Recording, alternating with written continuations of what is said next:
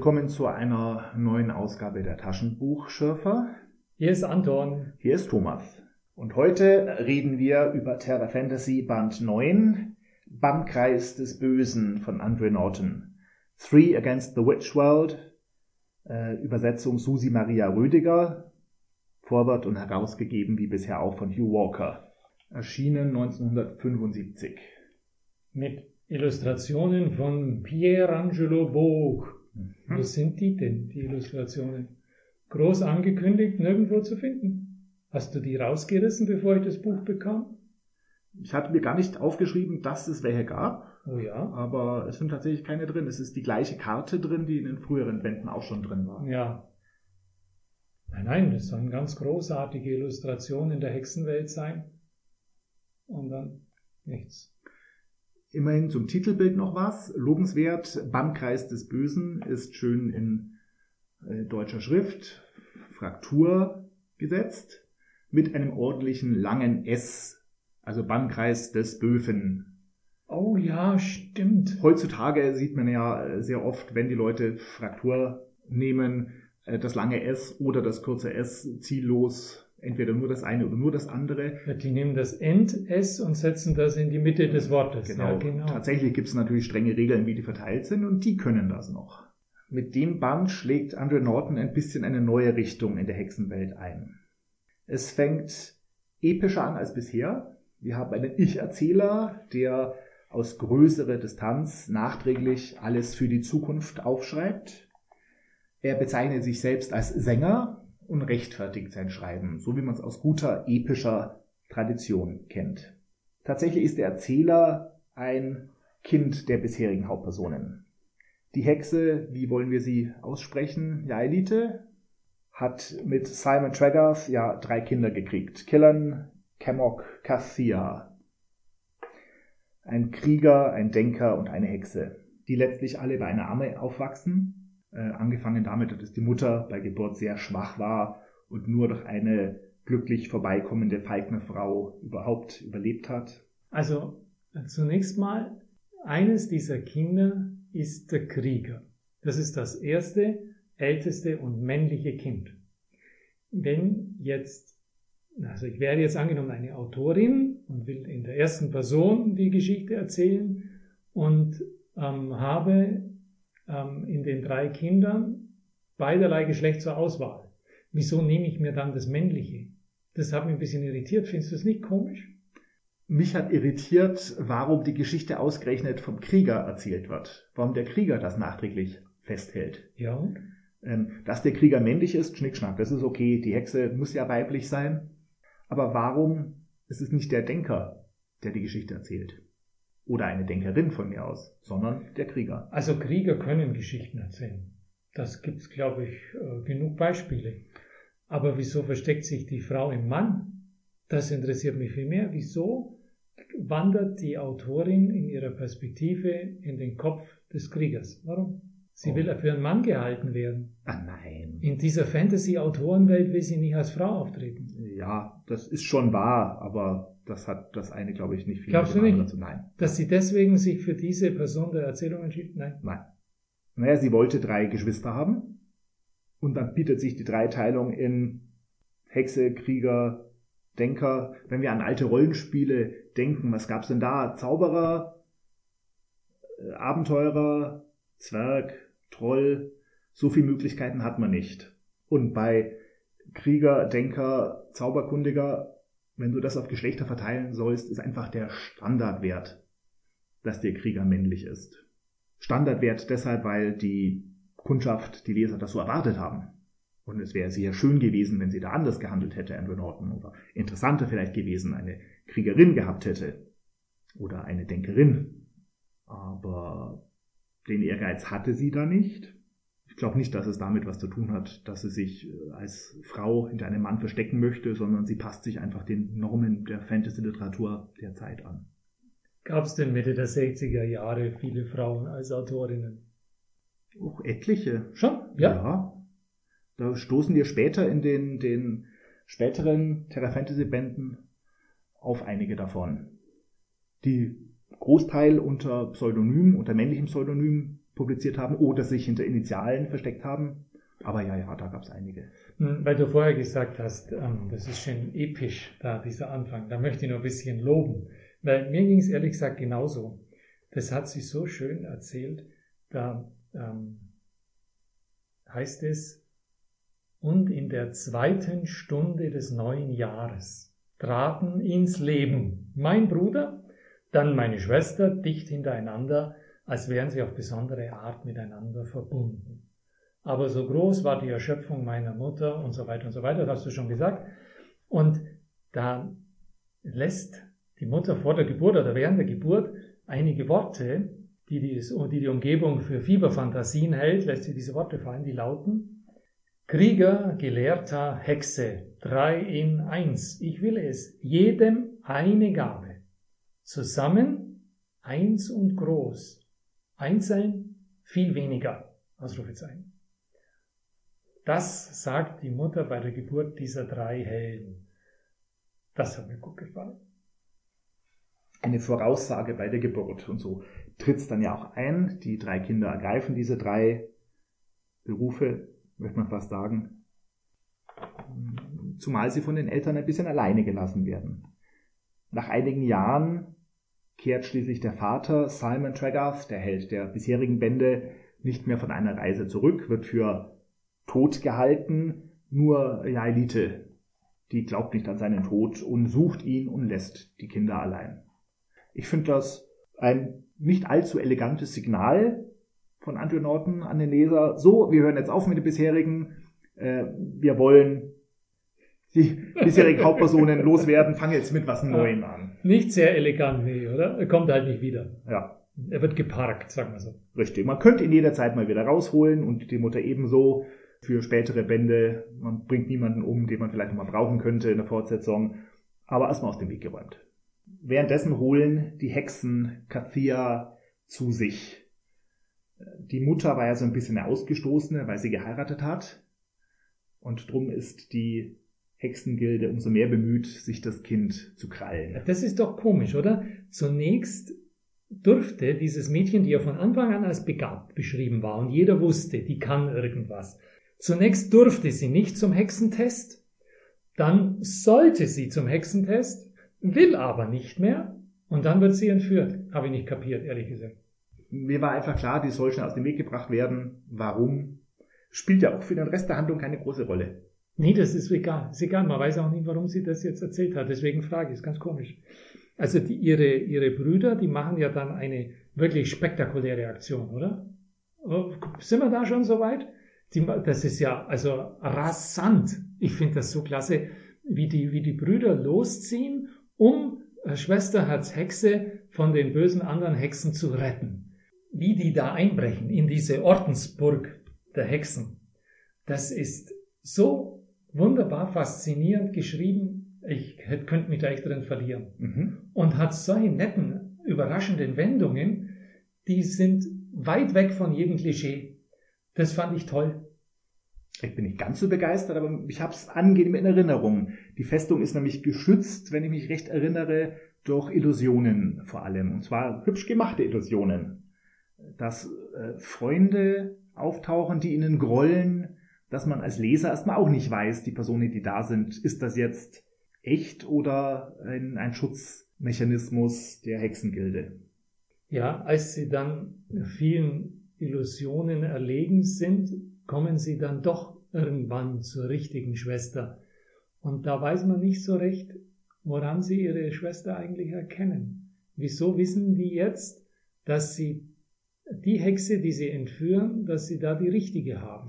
Vermutlich, weil sie doch seit Kindheit, seit Geburt dieses enge Band haben. Mental verbunden. Okay. Verbindet. Ja, das muss man beachten. Sie äh, hauen also ab, verlassen die Ordensburg der Hexen und dann gibt es eine wunderbar rasante Flucht nach Osten. Stimmt's? Richtig. Sie fliehen nach Osten. Und Osten ist deshalb wichtig, weil die Karte der Hexenwelt, die die ersten Bände äh, über benutzt worden ist, die kennt kein Osten. Bei den Menschen wurde diese Himmelsrichtung ausgeblendet. Richtig. Im Bewusstsein der dort lebenden Menschen gibt es nur drei Himmelsrichtungen. Osten gibt's nicht. Genau. Und die vermissen das auch nicht. Richtig. Es ist quasi unmöglich, an Osten überhaupt zu denken und sich zu überlegen, was im Osten sein könnte. Ist doch eine tolle Idee, oder? Da muss man doch mal draufkommen. Dass es Leute gibt, die sich nicht darüber wundern, dass es nur drei Himmelsrichtungen gibt. Weil ich finde es schön. Ich finde es eine amüsante Anspielung vielleicht auf die Begrenztheit der Karten der Fantasy-Welten. Uh, das ist ja schon die Metaebene jetzt.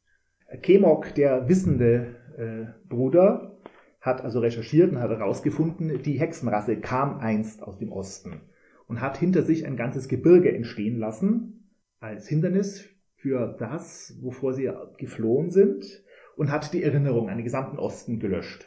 Aber die beiden Brüder und später auch Cassia freunden sich langsam mit diesem Gedanken des Ostens an, so dass es ihnen gelingt, nach Osten zu fliehen, nicht verfolgt, denn keiner käme auf die Idee, dass sie nach Osten gehen.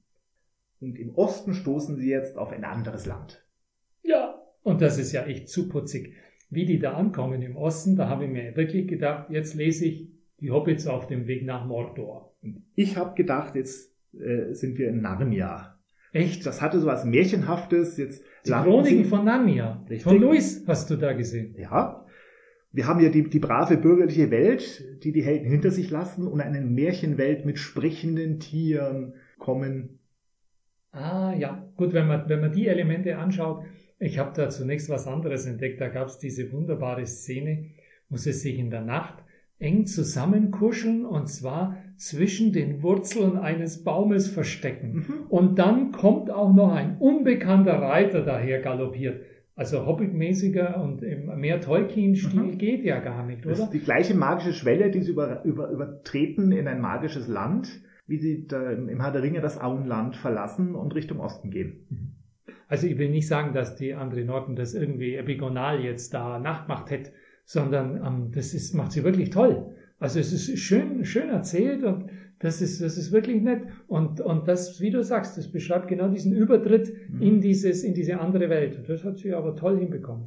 Fand ich auch gut. Es gibt auch gleich die erste Prüfung. In dieser neuen Welt, auf der anderen Seite entdeckt Kellern auf der Suche nach Wasser eine Reihe von Säulen und die sie in konzentrischen Kreisen aufgebaut sind. Er geht hinein, schaut sich das an und findet plötzlich den Weg nicht mehr raus. Das ist nett, so als, als Falle, als Labyrinth. Ähm, irgendeine psychische Kraft, was auch immer, drängt ihn immer weiter rund zu gehen, immer weiter sich der Mitte zu nähern, wo in der Mitte dann ein fieses Monster auf ihn lauert und nur mit der psychischen Hilfe von seinen beiden Geschwistern kann er dann entkommen.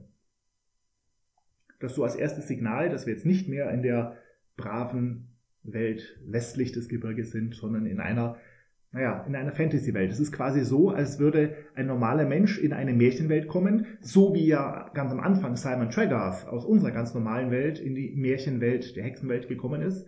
Nur dass die nach drei Bänden jetzt nicht mehr so märchenhaft genug ist, dass ein Ostreich her muss. Das klingt völlig schlüssig. Kann mir das gut vorstellen, so, ja. Genau. Auf der anderen Seite werden sie dann von einem Rudel wilder, eventuell ferngesteuerter Tiere angegriffen. Die Beschreibung war recht spärlich. Ich habe sie mir am Anfang als, als Dackel vorgestellt. Riesengroße Dackel fallen sie an. Die drei suchen Zuflucht auf eine Insel im Fluss, die von Kathia gesegnet wird und damit diese Ratten, Dackel, Dackelratten abhält. Ein geflügeltes Wesen getarnt als Vogel taucht auf, das geschickt worden ist, sie zu beobachten. Auch diese märchenhaften Tiere, die lassen mich eben an Narnia denken. Mhm. Genau, die Welt von C.S. Lewis. Also mir scheint, diese Insel ähm, ist so eine Art äh, Wendepunkt. Da geht es jetzt nicht mehr nur um, um Orientierung in diesem neuen, in diesem neuen Reich des Ostens, sondern da werden die jetzt wirklich aktiv. Und, und dieser Wendepunkt wird markiert durch einen Flennen.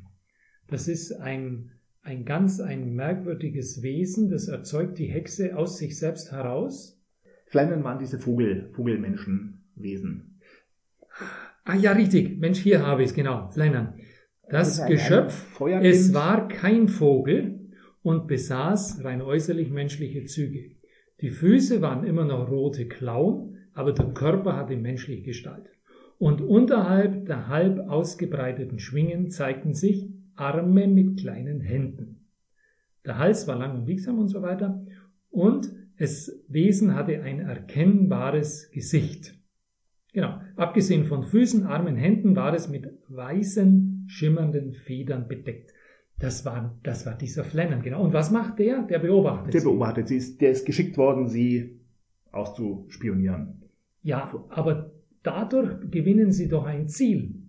Durch, dadurch, dass dieses Wesen auftaucht, wissen sie jetzt plötzlich, wir laufen jetzt nicht hier ziellos rum, sondern wir laufen nach Norden. Ja, ich dachte, du meinst jetzt an der Stelle, dass Kathia ein Geistkind gebiert. Ja, aber das Denn ist ja zunächst weg. Das ist ja ganz weg. Zeigt zwar, dass sie jetzt wirklich aktiv werden und jetzt unternehmen sie was und gegen den, den Ratschlag ihrer beiden Brüder macht sie das und dieses Wesen soll ihnen helfen, aber das ist da und dann ist es doch schon unterwegs. Oder? Dich hat das anscheinend nicht sehr beeindruckt. Ich fand Nein. das toll. Bitte erzähl. Ähm, die Geburt dieses Geistkindes wird richtig beschrieben, etwas kurz und ein bisschen abstrakt und klinisch, aber als Parallele zu einer natürlichen Geburt eines Menschen. Und ähnlich geschwächt ist auch die Mutter nach der Geburt dieses Kindes. Du hast recht, dieses Geistkind wird geboren und dann gleich ausgesendet, die Welt zu erkunden. Und es dauert einige Kapitel, bis es wieder zurückkommt mit Informationen. Nach Norden gehen sie also, sagtest du. Ja, aber ähm, ihr Bruder wird ja zuerst entführt. Richtig. Das ist ganz gemein. Ich finde das so herrlich. Das ist so, schwarzer Porsche fährt vor, mit Ledersitzen natürlich, Cabrio selbstverständlich. Der Bruder springt rein und fährt davon. Also in Wirklichkeit ist es natürlich ein, ein, ein Vierbeiner, ein schwarzer Hengst, aber der gefällt dem, dem Bruderherz nicht weniger gut und, und der, ja, er setzt sich drauf und der, der Gaul fängt los zu galoppieren und entführt ihn in Richtung böse Macht. Das Pferd hat mir auch sehr gut gefallen. Das ist aber auch wieder so ein typisches Märchenmotiv, dass man auf ein, ein schwarzes Pferd steigt und dann nicht mehr absteigen kann und irgendwohin mitgerissen wird. Tatsächlich soll dieses Pferd ihn in eine tote, unheimliche Stadt bringen, aber es kommt wieder so ein Vogel, wieder ein Flannan, vielleicht der gleiche wie vorhin, und lenkt das Pferd ab, so dass aus diesem Plan nichts wird und das Pferd stürzt sich dann mit ihm in eine Schlucht. Ja, das ist nicht lustig, aber er überlebt. Schwer er, verletzt. Er ist so gut wie tot, aber jemand, eine Gestalt, packt ihn in Heilschlamm und so überlebt er. Ja, eine Gestalt. Die Lady der Wälder des grünen Schweigens. Wer ist die Lady der Wälder des grünen Schweigens? Und dieser Schlamm, was ist mit diesem Schlamm? Das ist doch, das ist doch irgendwas Besonderes. Ja, magischer Heilschlamm. Magischer Heilschlamm. Tiere machen sowas.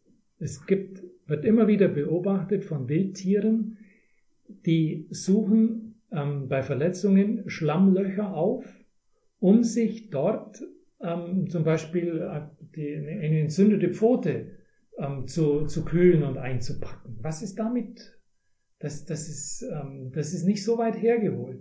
Es, also wir sagen, es ist nicht ein reines Fantasy-Element. Wieso kennt sie das? Wieso kennt Andre Norton das? War die, war die viel in der, in der Savanne unterwegs? Woher, wo hat sie das beobachtet? Also Tiere, in, in, dies, in, auf der nördlichen Halbkugel tun das nicht so oft. Wissen wir nicht. Okay. Naja, aber, aber spannend war es doch. Die, die Frage, wo Autoren ihre Ideen herkriegen, ist einfach keine Frage, mit der ich mich erstmal beschäftige. Sondern?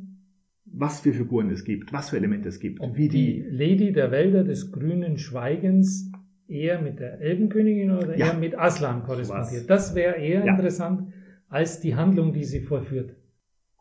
Ich finde es allerdings interessant, Parallelen aufzuzeigen. Parallelen zwischen, Auf jeden Fall. zwischen verschiedenen Büchern oder ja. zwischen Büchern oder zwischen Verhaltensweisen in Büchern und Verhaltensweisen von Tieren in der afrikanischen Savanne. Mhm.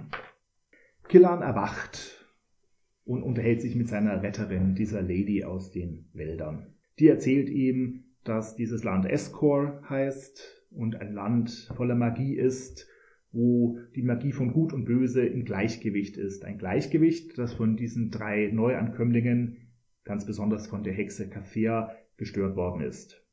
Die Lady reitet mit Killern los, um zurück zu seinen Geschwistern zu kommen. Killern hilft diesen, die haben sich nämlich in einer Säulenanlage verschanzt, mit einem magischen Bandkreis drumherum, und draußen sind jede Menge Monstergestalten. Werwölfe, Nebel, Monster. Da waren, wenn ich mich recht erinnere, richtig gruselige dabei. Naja, vor allem, es gibt auch kein Entkommen aus diesem Hinterhalt und sie wissen, dass es kein Entkommen gibt. Das macht das Ganze richtig existenziell an der Stelle. Und um die Spannung etwas aufrecht zu erhalten, kommt jetzt das Lichtwesen zurück. Du meinst das Geistkind, das Aha, ja. Cassia vorher ausgesendet hat. Mhm. Und jetzt auch wieder ein bisschen wenig elegant, aber okay, äh, sendet dieses Geistkind Lichtwesen allen eine Vision und sie erfahren ebenso wie der Leser die Hintergrundgeschichte dieses Landes Escor. Genau, ausgerechnet an dieser Stelle. Warum sagst du, damit es spannender wird? Ja, um, um die Auflösung, wie entkommen sie aus diesem äh, Säulenkreis mit dem Monster drumherum, um das noch ein bisschen herauszuzögern. Mhm. Genau. Und ähm, diese, diese Aufklärung, die dieses Lichtwesen da bringt, die geschieht ja im Grunde in Form einer Himmelsreise. Das ist ja ähm, oft so, also nicht bloß in der Religionsgeschichte, sondern auch in vielen Erzählungen, dass der Held irgendwann mitgenommen wird und über die Dächer fliegt, über die Länder fliegt und von ganz, ganz weit oben ähm, darf er dann das Ganze wahrnehmen und gewinnt den Überblick. Und so fängt diese Hintergrundgeschichte vom Land Escor, die fängt genau so an. Erster Satz. Es war, als schwebten wir über diesem Land und sahen es, wie es einmal gewesen war. Felder, Wälder, Flüsse und Berge breiteten sich unter uns aus und es war ein schönes Land, gesundes Land und so weiter. Und dann kommt die ganze Geschichte, wie das war mit der alten Rasse und wie das Böse und so weiter. Und das sehen Sie praktisch im Überflug. Erkennen Sie das? Mhm. Also da kriegt bei mir ein, ein Autor immer 10 Pluspunkte, wenn er eine Himmelsreise einbaut. Das ist immer. Okay. Obwohl es mehr so nebenbei läuft. Man kann das leicht überlesen, aber hat sie, hat sie ganz toll gemacht. Ja, und früher war es in dem Land so, dass Frauen und Männer zaubern konnten, aber ein paar wollten mehr wissen, als erlaubt war und machten Experimente und verfielen nach und nach dem Bösen. Das ist so ein typisches Motiv, glaube ich. Wissen ist immer böse. Forschung, Neues machen, bis hin zu Experimenten mit Lebewesen, sodass sie quasi neue Gestalten schufen. Der Mad Scientist, oder? Das kam lange vor Genmanipulation, aber, Und dem Klonschaf Dolly, das Genau. gab's da auch noch nicht. aber hier ist eine Warnung davor, neue Gestalten, Monstren zu erschaffen. Finger weg von Monstern, Mumien und Mutationen. Und dann gab es eben einen wilden Krieg, Bürgerkrieg in diesem Land. Einige beschäftigen sich mit unheimlichen Gebieten der Forschung bis hin zu einem Gleichgewicht in diesem Land. Und vorher sind aber einige nach Westen ausgewandert. Und das sind eben die Hexen, die dann nach Westen ausgewandert, geflohen sind und hinter sich dieses Gebirge aufgebaut haben. Ja, ja, die sollten aber nicht fliegen. Warum denn nicht? Warum sollten, warum dürfen die nicht einfach auswandern? Ja, das wird, glaube ich, nicht klar. Wer diese bösen Mächte sind, das kommt mir ein bisschen kurz. Also ein Überblick, was damals geschehen ist, habe ich bei dieser Himmelsreise nicht gekriegt. Zumindest es war wirklich äh, lückenhaft, Ja. was man da so abkriegt. Es ist ja, ähm, jetzt sind wir wieder da, warum die Autorin, wie die zu ihren Ideen kommt, aber das möchte ich schnell sagen. Das sind ja oft auch so erinnerte Träume, die manchmal von Autoren in dieser Form zusammengefasst werden. Möglicherweise war das, was wir hier lesen, dieses kleine Abschnittchen Geschichte von Escor, eine Traumnotiz, reine Spekulation, aber lass mich spekulieren, eine Traumnotiz auf dem Nachtkästchen von Andre Norton. Die Art, wie das erzählt ist und vor allem die Brüche, die darin sind, die erinnern an einen notierten Traum. Lass mal so stehen. Du musst nichts dazu sagen. Lass gut sein. Lass gut sein. Wir haben unsere Helden ja in, dieser, diesem Ring mit Monstern drumherum verlassen. Und da kommt jetzt die Lady aus den Wäldern, Dahaun. Nein, nein, nein, wir müssen schon genau sagen. Die hat so einen Ah. schönen Namen. Ich bitte den in voller Länge zu Ich zitieren. habe mir nur aufgeschrieben, dass es ganz viele Namen sind. Hat aber der wenigstens ihr Haupt- und erster Vorname, der lautet Lady der Wälder des grünen Schweigens. Da müssen wir genau sein, weil das ist schon für sich so rätselhaft, dass ich zu gern wüsste, was soll denn das? Wieso heißt die Lady der Wälder des grünen Schweigens? Sie rettet die aus dem Hinterhalt und das ist gut. Sie bringt noch zwei tapfere Krieger mit und die sind auch richtig gut geschult, verstehen ihr Handwerk und es klappt und Und dann reisen sie gemeinsam nach Bruchsal, Rivendell. und was passiert da? Also es heißt natürlich nicht wirklich Rivendell, so heißt die Elbenfestung im Herr der Ringe, Genau. aber das Ganze aus Holz. Dann macht man erstmal Pause und verschnauft. Und was passiert da? Überlesen, ha? Einer der Brüder verliebt sich. Zumindest wird es hier angedeutet. Also genau da, und das darf man nicht überlesen, muss ich dir schimpfen, eher, also das wird schon angedeutet. Zarte Bande werden geknüpft zur, wieder der volle Name, zur Lady der Wälder des grünen Schweigens. Aber sie werden noch kein Paar, nicht in diesem Roman, noch nicht.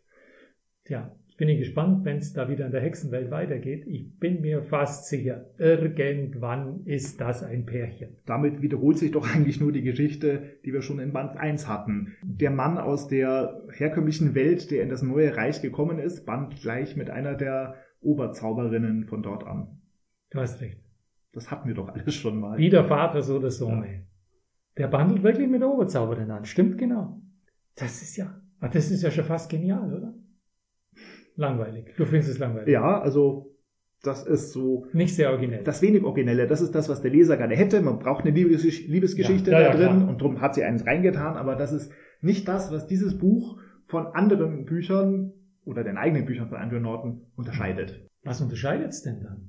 Puh, gute Frage. Also dir hat's doch auch gefallen, das Buch, oder? Mir auch. Ist noch zu früh für das Resümee, dann stellen wir es zurück, aber gut. Aber ich will dich da noch eine Antwort drauf haben. Was unterscheidet es denn? Bleibt eigentlich nur noch der, der ausführliche Schluss des Buchs. Nein, nein, nein, erzähl, erzähl von Ja, ich dort, wo sie ja sind, schon. nicht den Schluss in diesem Gebäude, in dem sie da leben. Da, das ist toll, das ist super. Das, das ist nämlich ein Gebäude, das besteht nicht aus Brettern, Holz und irgendwelchem Elbenzauber, sondern das ist eine lebendige Vegetation. So wie bei den Evox. Meinetwegen, die hätte ich jetzt am wenigsten erwartet, aber ja, okay. Und, und diese lebendige Vegetation, die bildet eine feste Oberfläche. Und der Eingang zu diesem Gebäude, der ist von Weinreben verschlossen. Lebendige Weinreben natürlich. Ist es so wie in Avatar, diesem Film. Das sind noch auch alle lebendig und miteinander verbunden. Hm, aber blau. Entschuldigung. Die Farbe unserer Lady aus den Wäldern ist blau-grün. Nein, nein, nein, ich habe das Zitat eigens notiert. Also du musst gründlicher arbeiten, muss wirklich sagen. Es ist natürlich alles von, Zitat, sanftem, grünem Licht erleuchtet. Hm. Blau-grün habe ich nirgends gelesen. Aber sie reiten wenigstens alle auf Antilopen. So wie in Avatar. Oh ja, stimmt. Stimmt. Es ist wirklich alles eine Soße.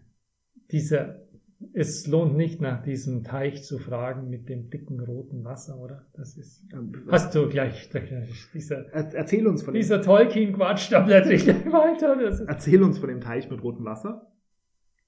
ja, warum ist der, gut, mit Wasser gefüllt, das haben Teiche so an sich, aber wieso Erzähl ist das Wasser dick? Und das ist da, in dieser, in, in, da sind, wo die sind, da, da ist dieser Teich und da ist rotes Wasser drin und, und dieses rote Wasser hat, hat einen besonderen Geruch und diesen Geruch, den kannte Bruderherz schon, also der Küllern, heißt er so, Küllern, der sich da verliebt hat in die Oberzauberin, der kannte diesen Geruch schon und er erkennt sofort, das ist ein Heilbecken.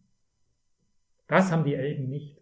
Ein Heilbecken und jeder, der sich da reinlegt, eintaucht, der wird alle Schmerzen und alle Erschöpfung los. Das ist jetzt nicht so wie bei Siegfried, so mit Drachenblut und, und Blatt von der Linde, gell, die Linde war es, glaube ich. Damit hat es jetzt nichts zu tun, sondern das ist mehr so Ganzkörperaspirin und das ähm, wirkt auch nur einmal. Ich gestehe, ich habe mein Herrn der Ringe nicht mehr so parat, kann also nicht beschwören, dass, dass es da nicht auch sowas ähnliches gibt.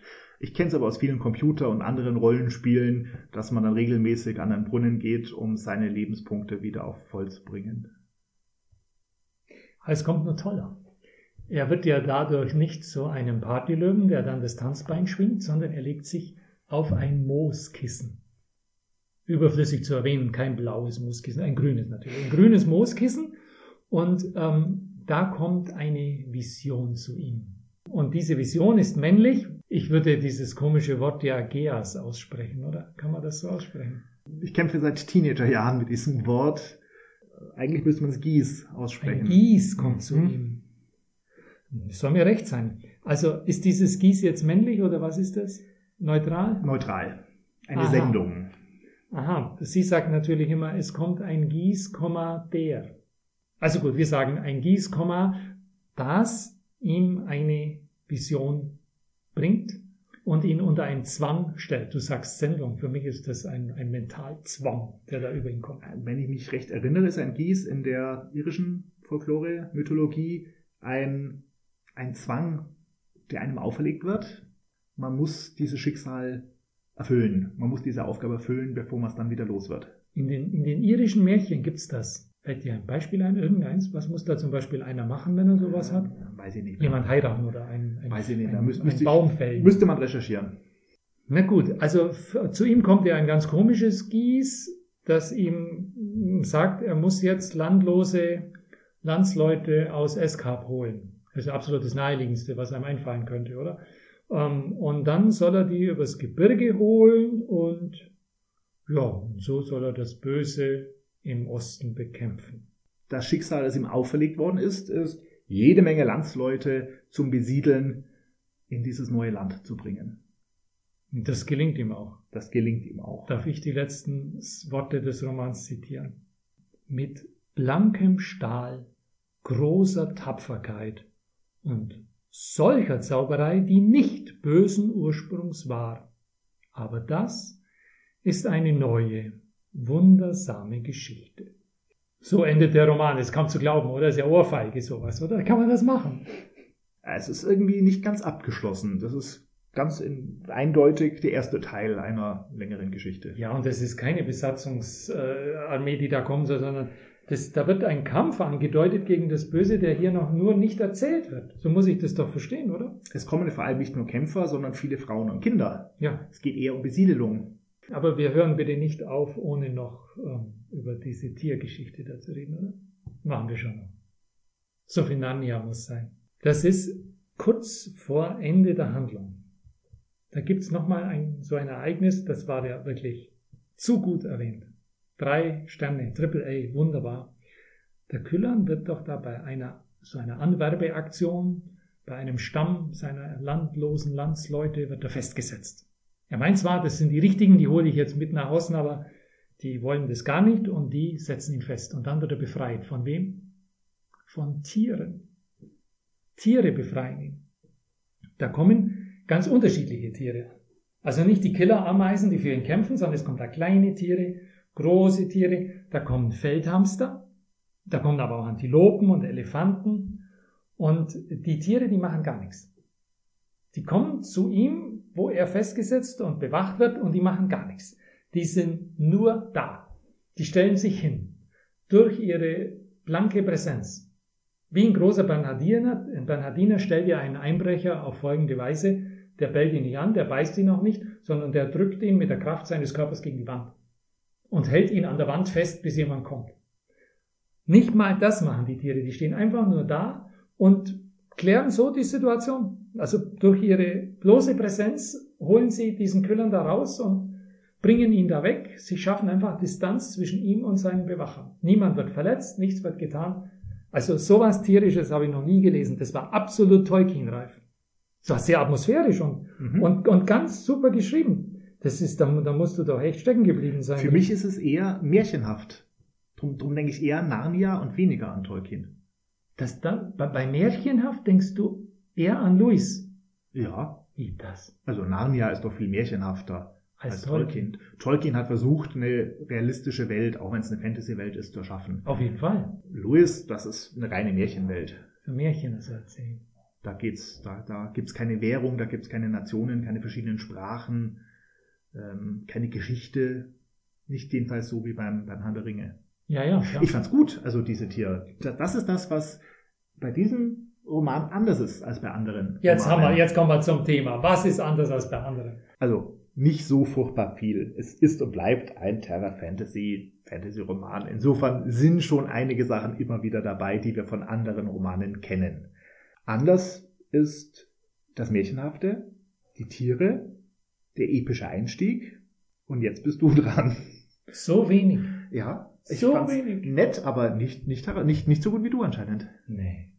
Nee, was den Roman so was Besonderes macht, das ist im Gegensatz zu vielen anderen, er ist abwechslungsreich.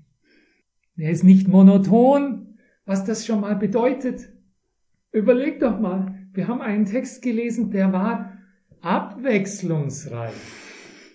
Ja, ja. Das ist mir nicht so aufgefallen. Ich Ja. gebe dir völlig recht. Das Ding ist, kann, man kann es gut lesen. Es ist angenehm zu lesen. ja. Im Gegensatz zu vielen, zu einigen anderen Büchern, ich sag nur, so John Jakes, die Mhm. furchtbar fade und eintönig sind. Das ist Monotonie. Und das hat die Andre Mhm. Norton nicht gemacht. Zusätzlich war es auch noch pfiffig und intelligent, was man ja auch erwarten kann. Aber abwechslungsreich. Das ist einfach, das war erfrischend. Mhm. Es war erfrischend. Ich meine, wahrscheinlich war einfach die Frustration bei Vorausgehenden so groß, dass man sich gedacht hat, nee, also, huh, und dann diese nette Überraschung. Das halte ich ehrlich gesagt für ganz normales Handwerk. Nur, dass es eben viele Schriftsteller gibt, die nicht mal das also hinkriegen. Du darfst es nachher rausschneiden, aber wissen würde ich es doch gern. Wie wird man denn verlegt, wenn man es nicht hinkriegt? Wie macht man das? Das weiß ich nicht, eine gute Frage. Möglicherweise wurde in den 60ern alles verlegt. Oh, Nach dem Riesenerfolg von Herrn der Ringe wurde alles, was irgendwie nach Fantasy aussah, Ah. verlegt. okay. Bin ich mir nicht sicher, dass es so war, aber könnte sein. Mhm. Also in diese Falle sind ja die Verlage nach Harry Potter, glaube ich, nicht nochmal getappt, oder? Oder gibt es jetzt tausenderlei Zaubergeschichten? Ich habe sie jetzt nicht Da geschaut. habe ich aber- die Szene wenig verfolgt. Hm. Ähm, aber nach Twilight könnten sie in diese Falle getappt sein. Was war Twilight? Twilight war diese Oh ja. Herzschmerz-Vampir-Trilogie. Bis, oder vier Bände, weiß ich nicht, bis zum Morgengrauen und so weiter Ja, heißen sie auf Deutsch.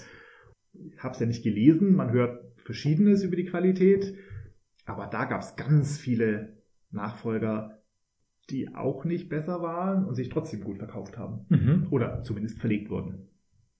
Vampirgeschichten. Teenager-Vampir-Liebesgeschichten. Naja, warum nicht? Also ich bin mit meinen Aufzeichnungen zu Ende. Schön war's. Ich war der Anton, jetzt ist noch der Thomas dran. Viele Grüße und tschüss, bis zum nächsten Mal.